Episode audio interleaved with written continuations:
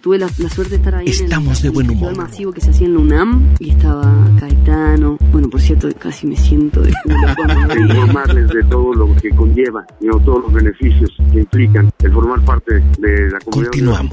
pues es fundamental. De eso se trata. Radio WAP.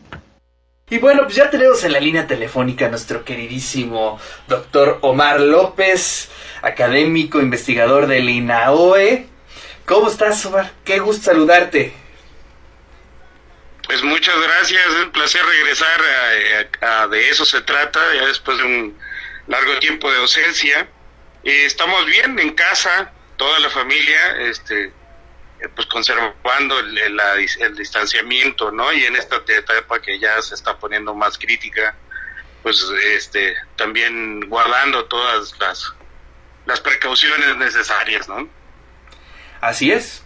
digo, cualquiera, eh, eh, cualquier ciudadano debe de ser muy responsable en este sentido y creo que hay que sumarnos a este distanciamiento social. Cuéntanos, Omar, ¿qué columna traes el día de hoy? Desde el título dije, a ver, ¿qué está proponiendo nuestro querido Omar?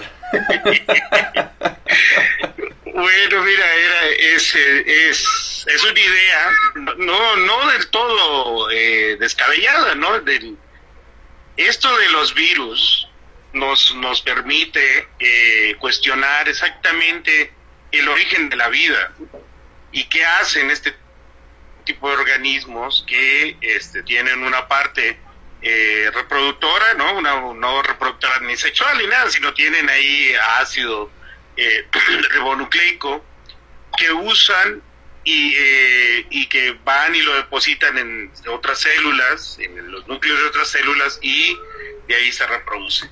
Es decir, no son capaces de reproducirse por sí mismas, sino que necesitan eh, otro o, una, una, célula de, de otro organismo para reproducirse. Entonces tú te preguntas qué, qué, tan primitivos son estos, estos eh, los, los virus, ¿no? Entonces, eh, se, se, si, si, necesitan a otra célula, pues no pueden ser muy primitivos porque digo, no, no pudieron hacerlo por reproducirse por sí mismos.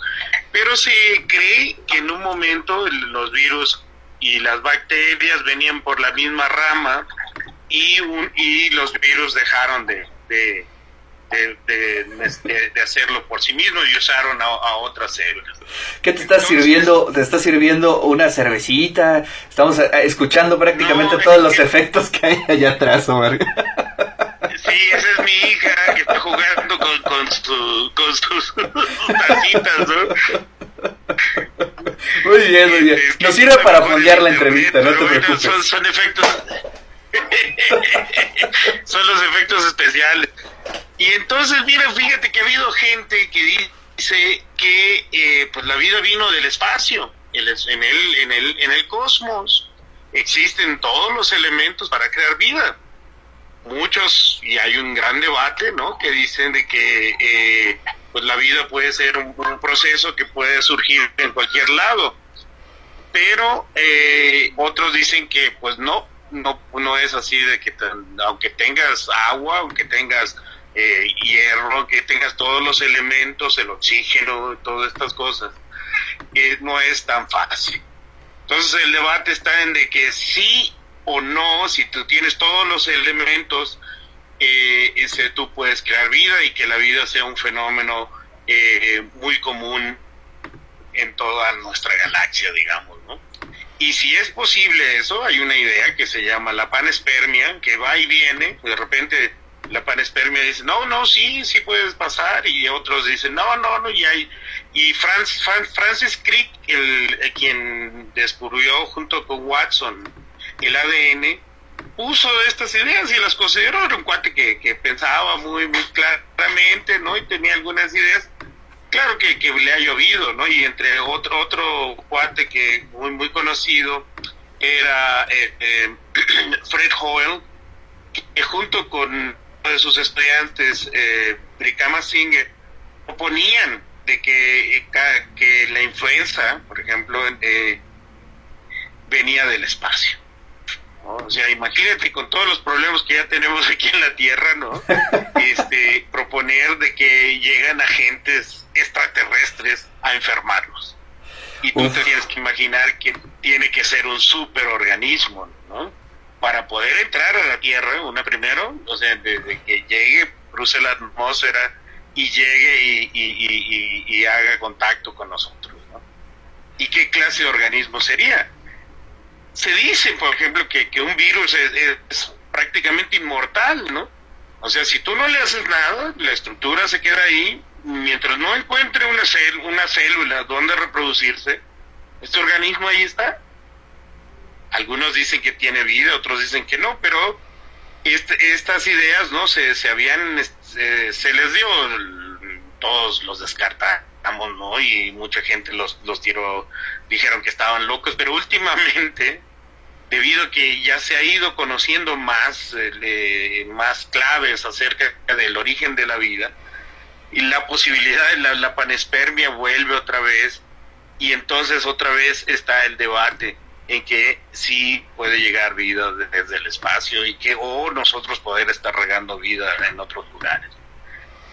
Órale, entonces pues. esto esto se vuelve bastante interesante, ¿no? Entonces es es para agregar un poquito, ¿no? De, de, en este todo este debate que conocer a los virus que en este momento nos están poniendo en, en, en tanto problema es también aprender eh, sobre el origen de la vida. Así es. Oye, pues es que estamos en un momento en donde todo se ponen, bueno, no todo, pero grandes eh, sectores de nuestra ciencia del conocimiento se están poniendo en tela de juicio, se están rehaciendo, se están eh, desmontando. Y pues esto tiene un asomo científico y nos puede servir un poco para abrir perspectivas este, más adelante, ¿no? Pues, o sea, nos, nos ponen en un panorama mucho más grande, ¿no? O sea, si estábamos enfocados en generar conocimiento para producir cosas, ¿no? De repente sale una gente que no tiene nada que ver en todo nuestro eh, andamiaje, en toda nuestra creación de este mundo artificial en el que vivimos. Y, y, cuestiona todo, ¿no? O sea, o sea, de cuál es el propósito de la vida, cuál es el propósito de nuestra existencia en este planeta, ¿no? Y entonces, pues esto es, es pararte un poco y, decir, bueno, ¿qué estamos haciendo? Y, y esto, eh, pues nos ha dado a muchos, a la, mucha gente que está pensando y que se está cuestionando, haciendo preguntas profundas, ¿no? Que en el ajetreo de la vida diaria, pues no, no, no era posible o no nos deteníamos para hacerlo, ¿no? Entonces es un, un buen momento para la introspección introspección ¿no? y, y, y, tratar de valorar el conocimiento y la vida en la Tierra. ¿no? Claro. Oye, ¿dónde podemos encontrar algo o algún artículo un poco para empaparnos de esta perspectiva, Omar? Mira, hay un librito que se llama ¿Qué es la vida? No, La vida misma de Francis Crick, eh, que lo, lo tradujo el Fondo de Cultura Económica. Esa es la idea más antigua y te digo que es, es es, es un, realmente un, un, una excursión, ¿no? Eh, eh, examinando los pros y los contras de estas ideas por un cuate muy inteligente, ¿no? Que es Francis Crick y poniendo todas estas ideas en perspectiva. Entonces, es de, ver la vida en un contexto más grande, ¿no? En el contexto de, del, del cosmos. Bueno, pues a ver si lo podemos encontrar. Y por cierto, qué buena plataforma me, me, me recomendaste, eh, donde me hiciste llegar los libros electrónicos. Oye, eh, hay unos libros increíbles. ¿Cómo se llama esa plataforma? Pues es una plataforma, ha ido cambiando de nombre. Es una plataforma de libros eh, gratis. Facebook y otras plataformas no te lo publican así fácilmente. Ha, ha ido cambiando de nombre porque este varias eh, las editoriales van y dicen oye bajen yo, eso tengo el copyright no lo puedes compartir bájelo ¿no?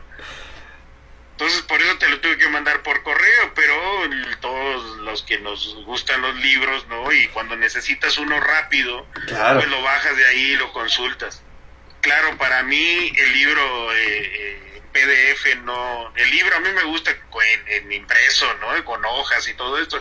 Entonces te ayuda a que pues tú ves varios libros y escoges cuál vas a comprar, ¿no? En lugar de estar comprando todos, pues compras el que más te guste porque ya tuviste la manera de examinar. Sí, fíjate que ese es un, es un comportamiento del mercado, ¿eh? Mucha gente consulta en electrónico, pero no termina leyendo en electrónico. Finalmente se cansa y compra el de papel. No, es un poco el comportamiento. No sé tú, pero es, sí, o sea, para la gente como yo que ya pasamos el este el primer eh, la primera mitad del siglo, ¿no? Eh, pues yo no me puedo acostumbrar eh, a leer en este en pantalla, ¿no? todos estos que andaban en sus tablets, ¿no? Leyendo y, ya las abandonaron porque el libro es, es, es, es un medio muy cómodo, no necesita batería, lo puedes leer en cualquier lado, ¿no?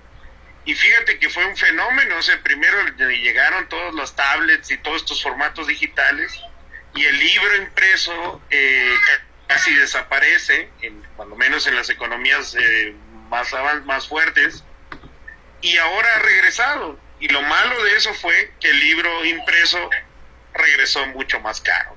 Sí, claro carísimos, eso sí hay que aceptarlo. Los libros, estaba yo revisando algunos libros de Stephen King, carísimos. No se puede, no se puede ser un, lector este obsesivo con esos precios. no, no, no, pues te, tienes que volver más eh, selectivo, ¿no? Pero, pero sí el, libro, eso fue lo malo de, todo, de este, eh, siempre alguien va a salir ganando, ¿no? Y quien salió ganando, los que sobrevivieron, los libreros regresaron más fuertes y dijeron, bueno, pues este, este ahora esta, este formato es mucho más caro porque cuesta más reproducirlo, ¿no? y estaba viendo también en internet ahora eh, en, algunas librerías te pueden imprimir el libro, ¿no? Así es. En, en tiempo real. Así eso, eso también es parte de la tecnología, Muy bien, Omar. Pues te agradezco muchísimo tu retorno al de eso se trata. Ya vas a estar aquí cada 15 días. Bueno, sí, pues muchas gracias y, para el público lo que tú todos los días dices, ¿no? Es este son tiempos muy importantes, son tiempos de que tenemos que cuidarnos y, pues este permanecer en casa todos los que podamos, ¿no? Un saludo a todo tu auditorio y un placer volverte a saludar. No, al contrario, muchas gracias por dar un poco, por compartir un poco de tus lecturas, de lo que reflexionas. Y bueno, pues ahí estaremos eh, charlando con Omar López cada 15 días para actualizar la información científica y que siempre nos lo das de una forma muy divertida. Así es que te mando un fuerte abrazo, saludos a la familia. Muchas gracias, igualmente saludos a las familias de todo tu auditorio y este nos vemos en 15 días.